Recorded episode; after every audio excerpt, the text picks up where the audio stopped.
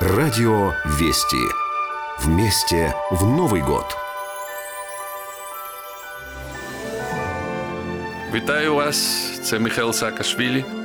Е, Вітаю вас з Новим роком. Е, Хочу побажати, е, щоб усі ваші мрії вони дійсно висповнилися, щоб ви були здоровенькими і щоб у нас було спільне дуже гарне майбутнє. Радио Вести поздравляет вас с наступающим Новым годом!